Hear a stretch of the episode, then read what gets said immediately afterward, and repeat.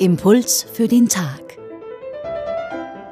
Zum Evangelium von heute. In der Bergpredigt fordert Jesus zur Versöhnung auf.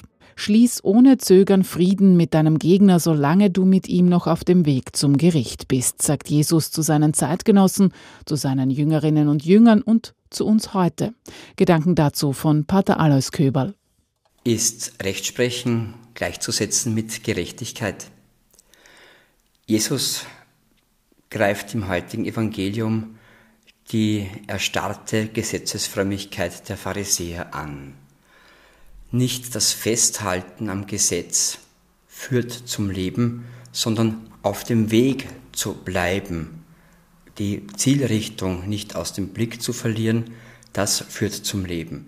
Die Gesetze, sie sind nur das Geländer auf diesem Weg, damit ich nicht abrutsche.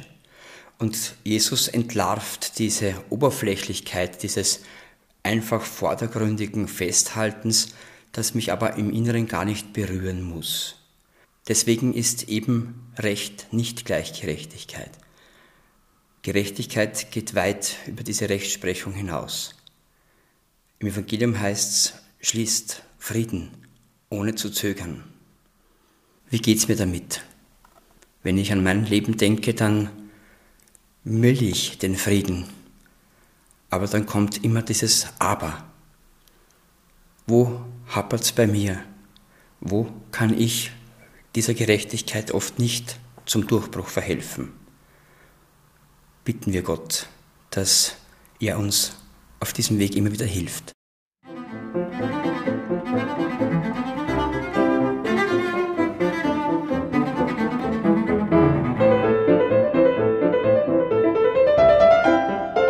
Impuls für den Tag. Das war Pater Alois Köberl vom Benediktinerstift Melk.